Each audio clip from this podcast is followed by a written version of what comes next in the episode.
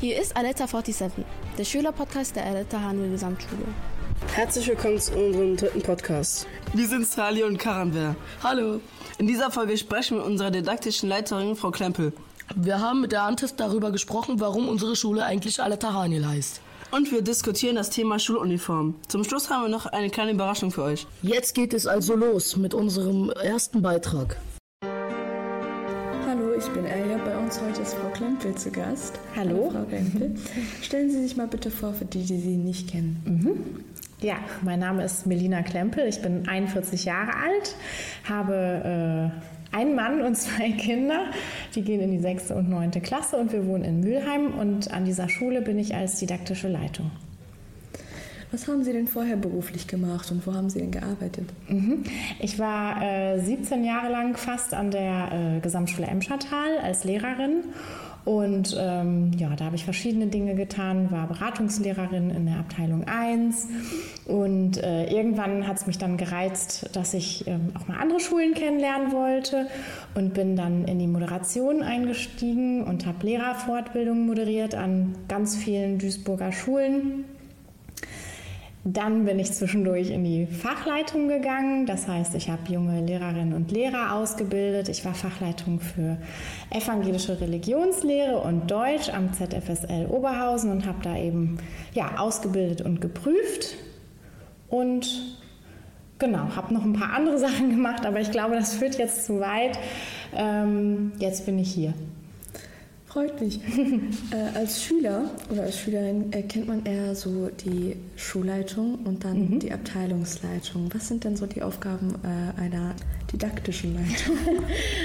ja, als didaktische Leitung kümmert man sich äh, zum Beispiel um die Unterrichtsentwicklung. Also ähm, es gibt ja Fachkonferenzen, für jedes Fach ähm, bilden die Lehrer, die das Fach unterrichten, die Fachkonferenz und ich bin dafür da, ähm, ja, dass die Fachkonferenz Grenzen arbeiten, dass sie wissen, wann sie arbeiten, dass sie nochmal ähm, ja, daran erinnert und unterstützt werden, wenn irgendwie sich der Lernplan ändert und ähm, verschiedene Dinge eben besprochen werden müssen, Lernstandserhebungen ausgewertet werden müssen, also alles, was den Fachunterricht entwickelt. Ähm, zu meinen Aufgaben gehört aber auch zum Beispiel der Ganztag, ähm, ja, alles, was im Prinzip mit dem ganztägigen Lernen und Leben an der Schule zu tun hat, AGs, Mensa und so weiter, Förderunterricht, ähm, aber auch so Dinge wie Lehrerfortbildungen und ähm, Entwicklung des Schulprogramms. Sie machen tatsächlich sehr viel an ja.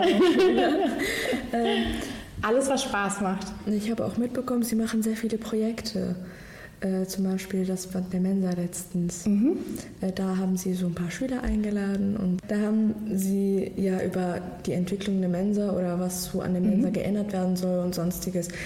Ähm, welche Projekte gibt es denn noch, die Sie so in, in Anspruch nehmen möchten? Mhm. Weil als Schüler bekommt man das ja nicht so sehr mit. Mhm. Ja, ein bisschen habe ich ja schon genannt. Also wir arbeiten äh, hier mit den Fachkonferenzen ganz intensiv an Jahresarbeitsplänen, an Checklisten für die Lernzeiten und so weiter. Das bekommen die Schülerinnen dann eben nur als Produkt, als Ergebnis mit.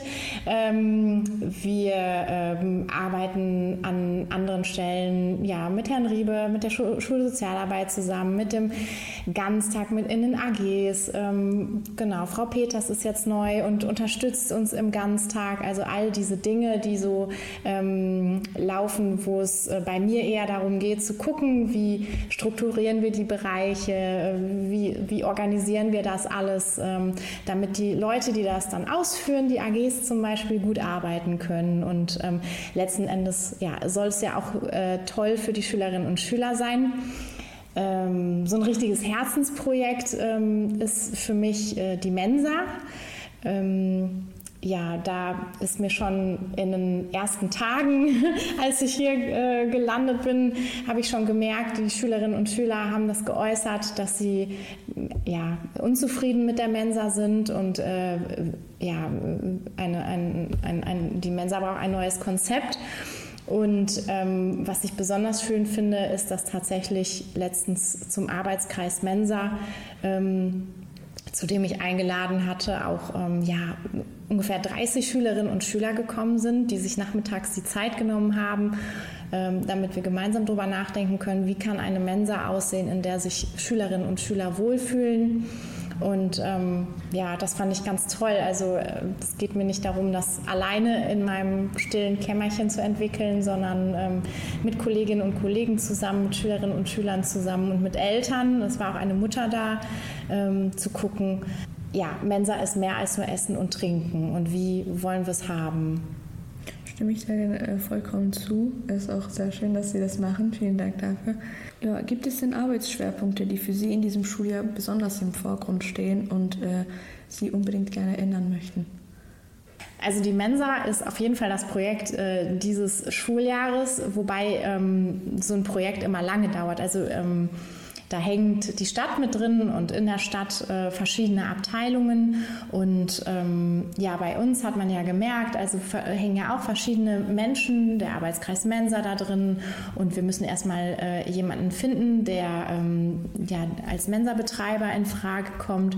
Ähm, das wird alles dauern, aber trotzdem ähm, ist das so eine der Sachen, die ich wirklich auch ähm, ja, wo ich meinen Anteil beitragen möchte, so gut wie ich es nur kann, um die Sache nach vorne zu bringen, weil ähm, ja, die Schüler möchten jetzt gerne in eine vernünftige Mensa gehen und auch wenn das jetzt nicht möglich ist, versuchen wir es so schnell wie möglich ähm, zu verbessern. Verstehe. Können Sie uns noch zuletzt einen kleinen Einblick über Aktivitäten oder Termine, die Sie für die Schülerinnen und Schüler jetzt interessant sein könnten? Ja, also in diesem Jahr finde ich, gibt es noch zwei ähm, spannende Sachen. Und zwar haben wir überlegt, ähm, eine Woche der offenen Türen zu machen, anstelle eines Tages der offenen Tür. Und zwar ist das die erste Dezemberwoche, die fängt mit dem 4. Dezember an. Da ermutigen wir alle, die in der Schule beteiligt sind, Lehrerinnen und Lehrer, aber vielleicht auch AGs, ihre Tür zu öffnen und einfach mal ähm, Menschen einzuladen, zum Beispiel vor allen Dingen natürlich ähm, Grundschulkinder und ihre Eltern, die mal hier reinschnuppern dürfen ins echte Schulleben, in eine echte AG oder in eine echte Unterrichtsstunde und sich das hier einfach mal angucken können. Also eine Woche lang haben quasi die Menschen die Möglichkeit hier Mäuschen zu spielen. Natürlich in ausgewählten Stunden. Die werden wir vorher veröffentlichen. Ähm, damit die Leute sich dafür anmelden können. Also da kann jetzt keiner spontan einfach so vorbeikommen. Aber da freue ich mich schon drauf. Da bin ich total gespannt, weil ich auch mitbekomme, ähm, dass es eben tolle Dinge hier an der Schule gibt. Es gibt tollen Unterricht und es gibt tolle AGs und auch tolle Mittagsangebote. Und ähm, da sind ja auch Menschen stolz drauf. Und denen einfach mal die Chance zu geben, zu sagen, okay, dann kannst du dich melden und deine Tür aufmachen und mal gucken, wer kommt. Vielleicht kommen Viertklässler, vielleicht kommen ähm, Schüler, die überlegen, unsere Oberstufe zu besuchen oder eben die Eltern dieser Schülerinnen und Schüler. Ähm, vielleicht kommen aber auch mal Eltern aus der Klasse, die sagen, ach, ich wollte schon immer mal gucken, ähm, mein Kind erzählt immer so viel vom Englischunterricht. Und wenn ich da die Möglichkeit habe, dann würde ich da auch einfach mal eine Stunde mir angucken. Genau, ich finde auch, ein Tag der offenen Tür ist manchmal ein bisschen zu wenig. Da äh, kriegen manche Schülerinnen oder Kinder in der vierten Klasse oder so, äh, die kriegen dann halt nicht die Möglichkeit, die ganze Schule sich einmal anzugucken. Das, äh, das passt halt zeitlich einfach nicht hin. Deswegen ja, wir probieren das, das einfach mal aus. Genau. Also ich finde immer, man muss Dinge ausprobieren und ja, manchmal muss man auch Dinge mehrmals ausprobieren. Dann funktioniert es vielleicht nicht beim ersten Mal. Dann muss man wirklich so zwei, dreimal etwas ausprobieren, bevor man dann wirklich sagen kann, okay, das ist jetzt doch nicht unsere Sache. Aber ähm, ja, ich finde, ich bin gespannt. Bin ich genauso. Vielen Dank für dieses Gespräch, Frau Klein. Ja, gerne. Im zweiten Beitrag haben wir mit Herr Antes darüber gesprochen, warum unsere Schule eigentlich Aletta Haniel heißt. Herzlich willkommen zu unserem Schülerpodcast. Heute ist mit mir Dr. Antis. Herzlich willkommen. Ja, danke schön. Ich freue mich hier zu sein. Und ich bin Melissa und neben mir ist die Esso. Hallo. Zuerst eine Frage an Sie, Herr Antis. Bitte stellen Sie sich mal kurz vor. Genau, mein Name ist Rupert Antis. Äh, ich wohne in Bonn, also relativ weit weg von Duisburg, habe dann immer ein bisschen Weg hier nach zu Haniel nach Duisburg und bin bei Haniel für die Haniel Stiftung zuständig. Da erzähle ich ja gleich noch ein bisschen drüber. Ähm, ich selbst bin mittlerweile 23 Jahre bei der Stiftung tätig als Geschäftsführer war vorher zehn Jahre in Bonn tätig bei einem Begabtenförderungswerk, also etwas, was Studenten bei ihrem Studium unterstützt und habe ursprünglich mal ein naturwissenschaftliches Studium gemacht und bin dann eher in diesen Bereich Stiftung, Verwaltung gekommen, was man eigentlich beim Studienbeginn so nicht geplant hatte, was aber sehr schön ist, mit schönen Inhalten verbunden. Kommen wir zu Frage 2. Könnten Sie kurz beschreiben, was die Haniel Stiftung genau macht? Haniel Stiftung ist, ähm, ihr habt ja drüben das Unternehmen Haniel, da erzählen wir vielleicht auch gleich noch was zu, aber die Stiftung ist eine eigene Gesellschaft, sagen wir immer. Äh, eine Stiftung, das kennt man, hat man sicher mal gehört, Stiftung Warentest und solche Sachen, aber ansonsten hat man mit Stiftungen nicht so viel zu tun. Stiftungen sind Einrichtungen, die ähm, zu bestimmten, wir nennen das gemeinnützigen, gemeinwohlorientierten Zwecken Förderungen machen. Und das gibt es in sehr unterschiedlichen Bereichen. Das kann ähm, im Sozialen sein, im Mildtätigen, im Umweltbereich, sehr unterschiedlich. Und bei uns ist es der Bereich Bildung. Das heißt, wir fördern einmal an Schulen, vor allem hier in Duisburg, und auf der anderen Seite auch bundesweit und auch international durch Stipendien an Universitäten sind die zwei Schwerpunkte bei uns. Mhm. Kommen wir zur nächsten Frage. Wie kam es dazu, dass unsere Schule Aletta Hanie Gesamtschule heißt und wer ist Aletta?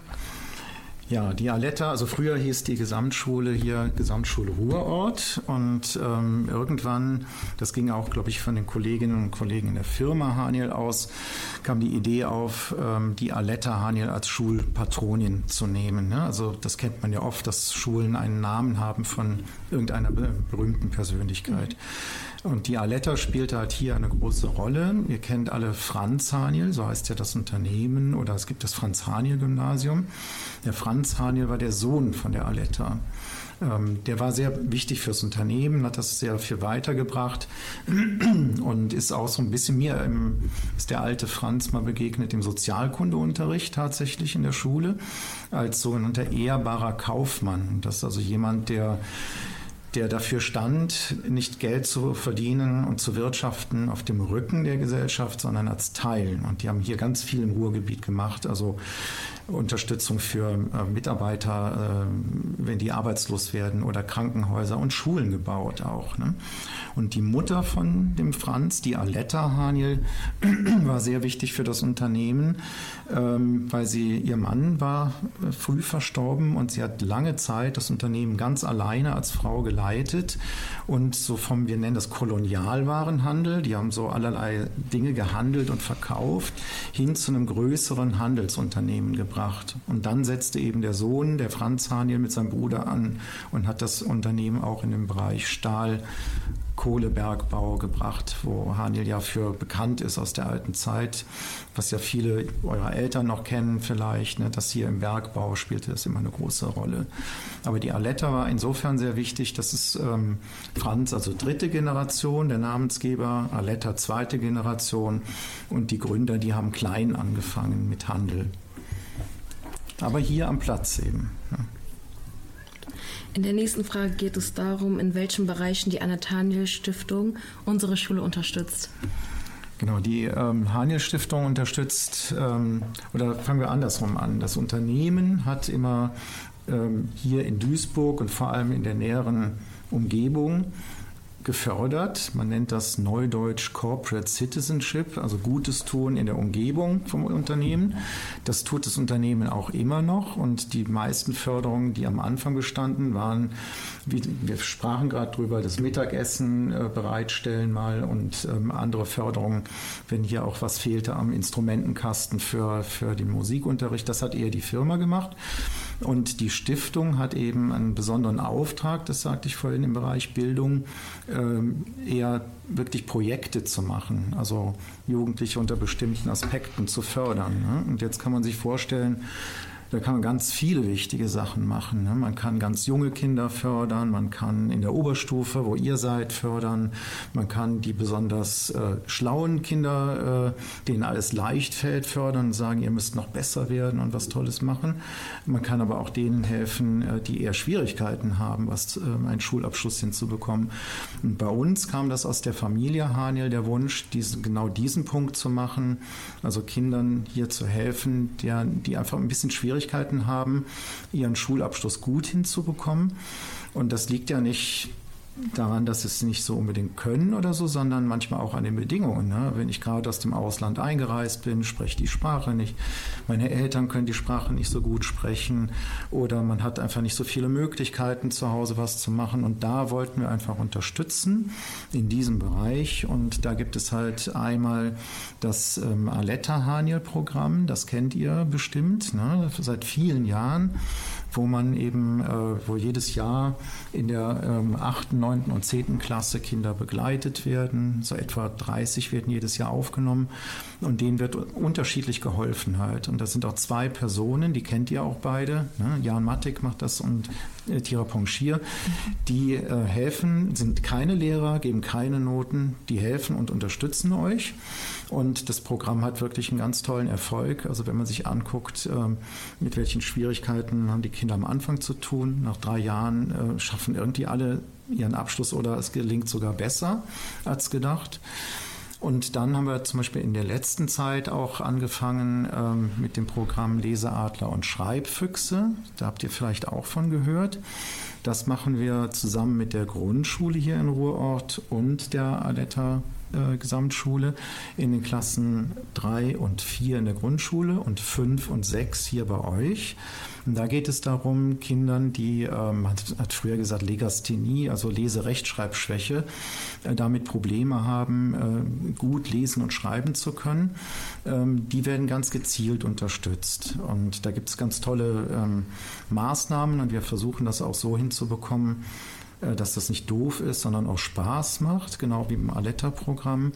Und das ist auch sehr, sehr gut angelaufen und, und ist auch ein Thema, was, glaube ich, während der Corona-Zeit für viele Kinder schwieriger wurde. Ne? Dann sind viele viel zu Hause gewesen haben vielleicht ein bisschen zu wenig lesen und schreiben geübt, die Eltern konnten nicht helfen und da setzt das Programm an.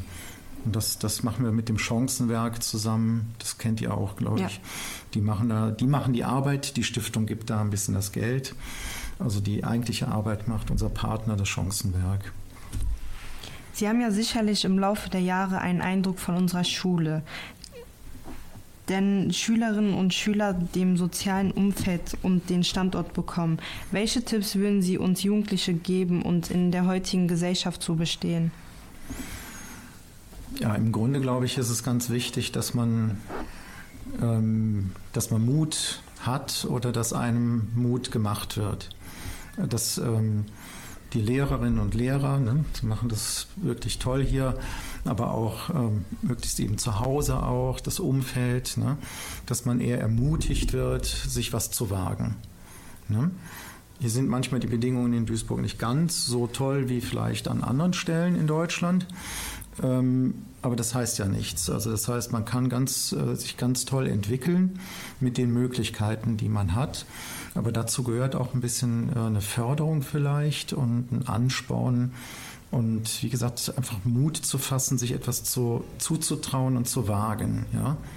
Also auch was, wenn ihr, ihr seid jetzt in der Oberstufe, ähm, mit dem Abitur fertig seid, ähm, dann schaut mal, was, wie eure Talente sind, was ihr machen wollt. Das kann eine Lehre sein, das kann also eine Ausbildung sein. Man kann sich aber auch ein Studium trauen. Man kann auch erstmal vielleicht ein bisschen Auslandserfahrung sammeln, wenn man, wenn man möchte. Und all das kann man auch fördern und unterstützen. Das machen zum Beispiel Stiftungen auch. Ne? Also wir vergeben außerhalb der Förderung in, hier in Duisburg zum Beispiel Stipendien für, für junge Leute, die halt äh, studieren in bestimmten Fächern und ähm, Unterstützung bekommen, um im Ausland was Besonderes zu machen.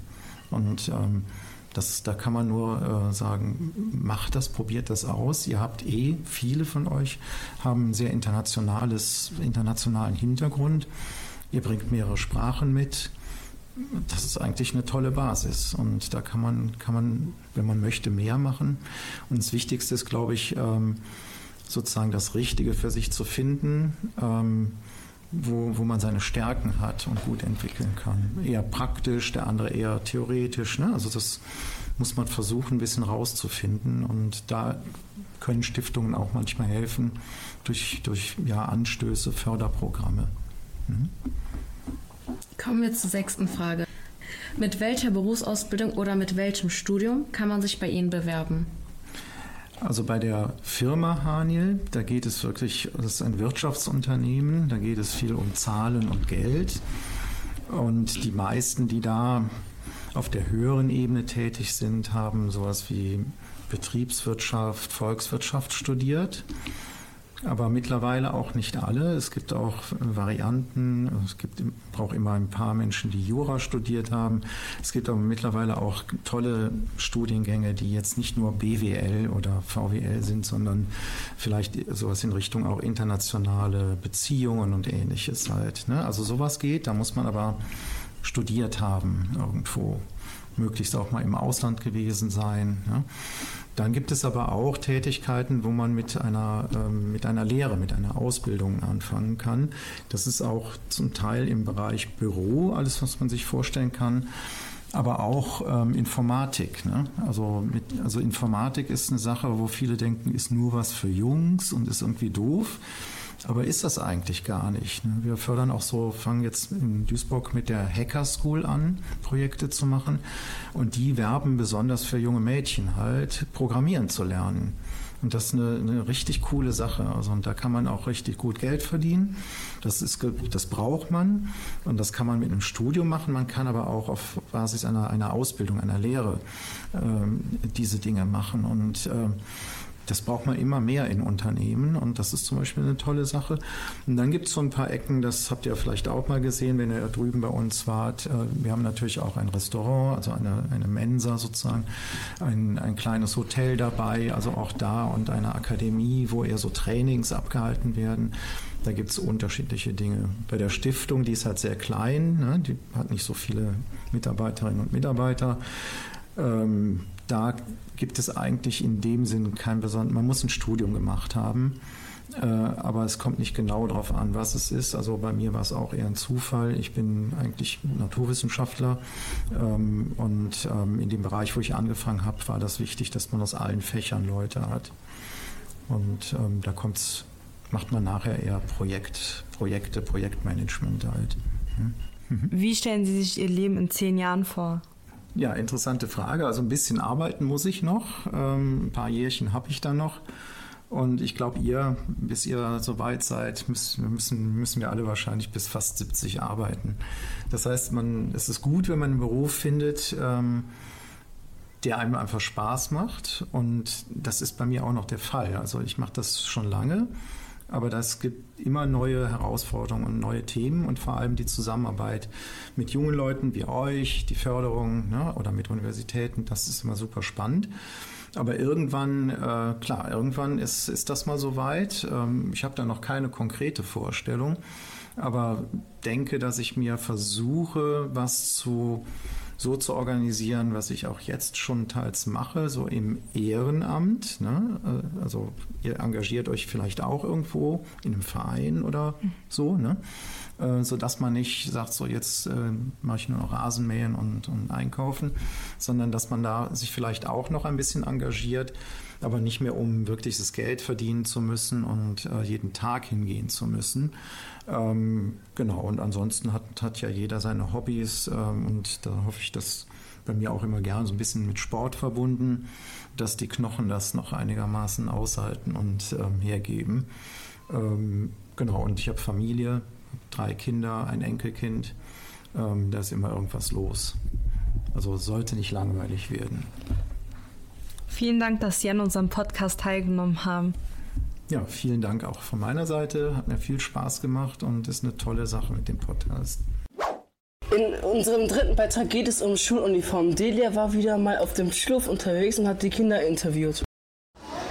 Hallo Leute, ich bin Delia und heute müssen wir unsere Mitschüler fragen, ob die eine Uniform an unserer Schule gut finden würden. Okay, also ich bin heute mit Revin.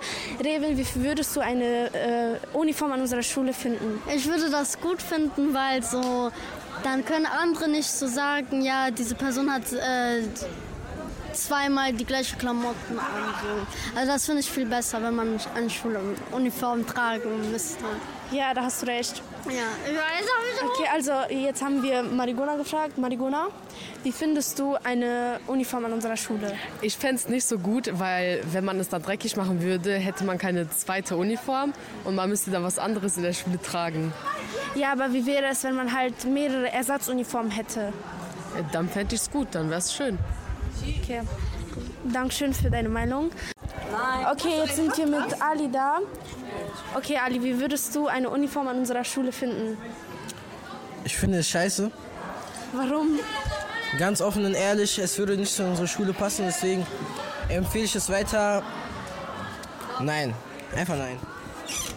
Okay, jetzt fragen wir Mirza. Mirza, wie findest du, wie findest du eine Uniform an unserer Schule? Ja, wäre einfach schlecht. Warum? Also man muss eine Woche die ganze Zeit Klamotten tragen, die werden dreckig. Ja, aber was, was wenn man andere, ähm, andere aber wie, ähm, was wäre, wenn man mehrere Ersatzuniformen hätte? Äh, wer will dafür bezahlen? Ja, Schule.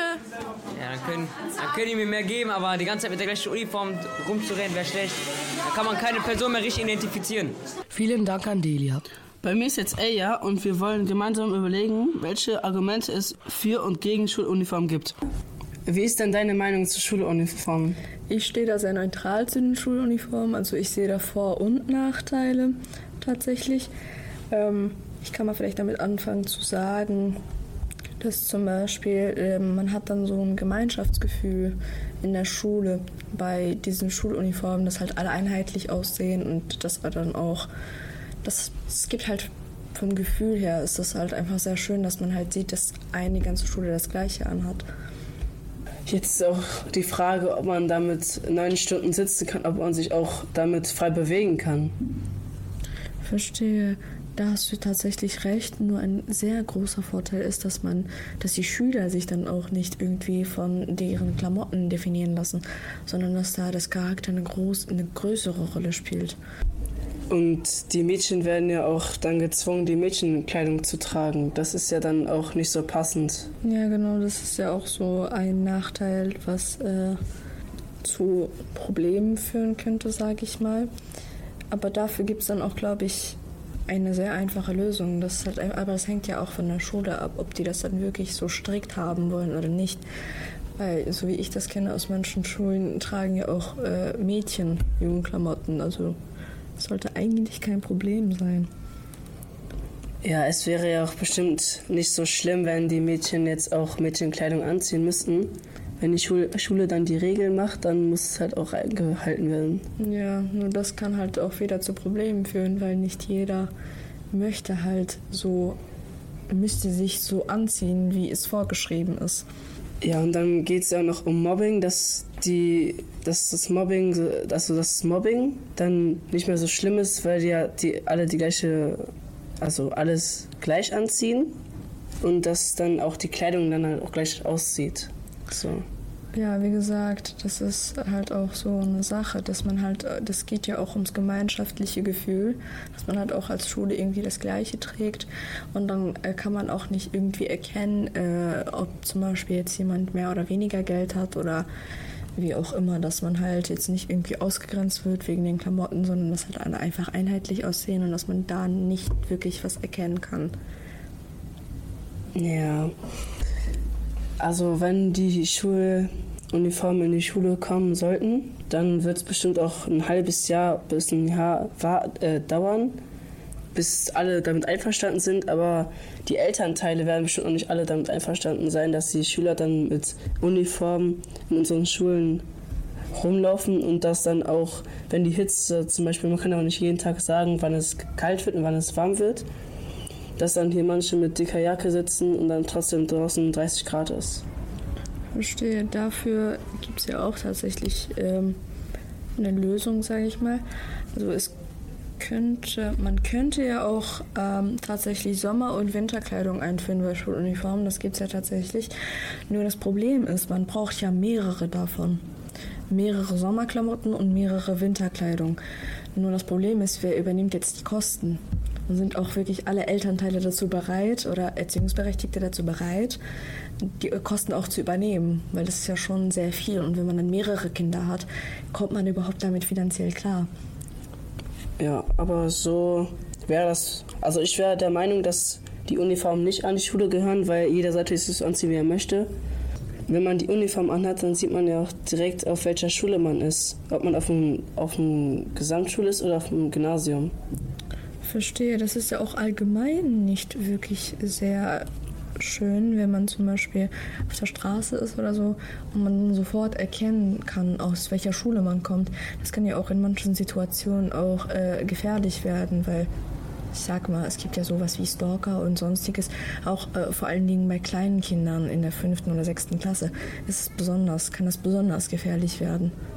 Ja, und ähm, ja, das ist halt auch sehr, sehr risikoreich, wenn man dann zum Beispiel Streit mit einer Person draußen hatte, weil die sich irgendwie angerempelt hat oder es gab so Auseinandersetzungen, dass die Person dann auch direkt weiß, auf welcher Schule du bist oder ja, auf wie du so reagierst. Und dann kann sie auch ganz schnell zu deiner Schule kommen, weil die halt dann auch den Namen weiß, wenn das draufsteht. Und das kann halt dann auch sehr, sehr gefährlich werden für die Person. Ein weiteres Vorteil ist auch, dass man äh, zum Beispiel Zeit spart am Morgen, weil man muss sich dann ja halt auch nicht irgendwie großartig Gedanken machen, was man anzieht und äh, wie man dann aussieht, sondern man hat da dieses Uniform. Nachteil dabei wäre nur, dass wenn man zum Beispiel jetzt keine Uniform da hat, zum Beispiel weil die alle in der Wäsche sind oder so, dass man dann nichts hat zum Anziehen. Äh, was mir noch einfällt, ist, äh, dass man äh, im Unterricht oder allgemein in der Schule nicht so sehr abgelenkt ist, da alle das Gleiche anhaben. Also da hat man jetzt nicht wirklich äh, viel über Style und Mode und so zu reden, sondern dass man sich auch ein bisschen mehr um den Unterricht und sonstiges kon äh, konzentriert. Ja, da hast du ganz recht. Wie ihr gehört habt, gibt es sehr viele Pro- und Kontra-Argumente zur Schuluniform. Was denkt ihr darüber? Schreibt uns doch eine E-Mail an. aletta47 at aletta-haniel-gesamtschule.de Das war unsere Studiodiskussion. Zum Schluss haben wir noch eine kleine Überraschung für euch. Meryl aus der 7D singt für euch Weißes Haus von Aliva. Wir wünschen allen eine schöne Projektwoche und einen schönen äh, Herbstferien. Bis bald. Tschüss. Tschüss.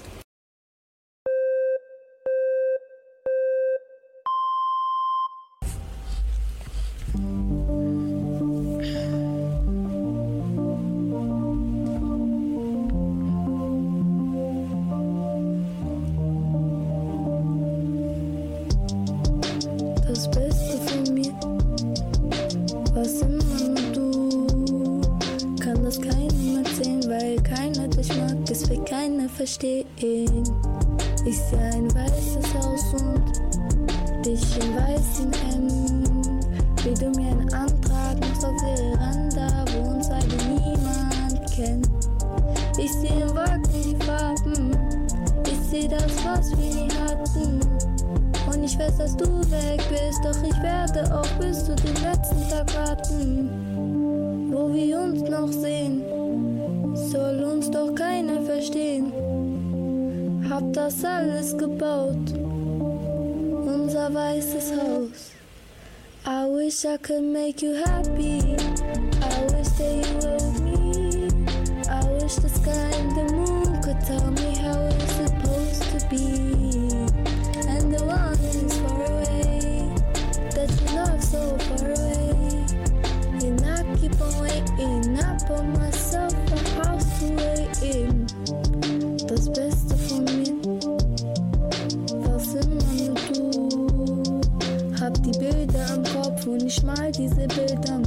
Augen zu. Ich seh uns tanzen im Garten, wir sind alles, was wir haben. Hat sich gelohnt zu warten, ich will nie wieder mehr ohne dich schlafen. Wir können das Meer von hier sehen, soll uns doch keiner verstehen. Hab das alles gebaut, unser weißes Haus. I wish I could make you happy.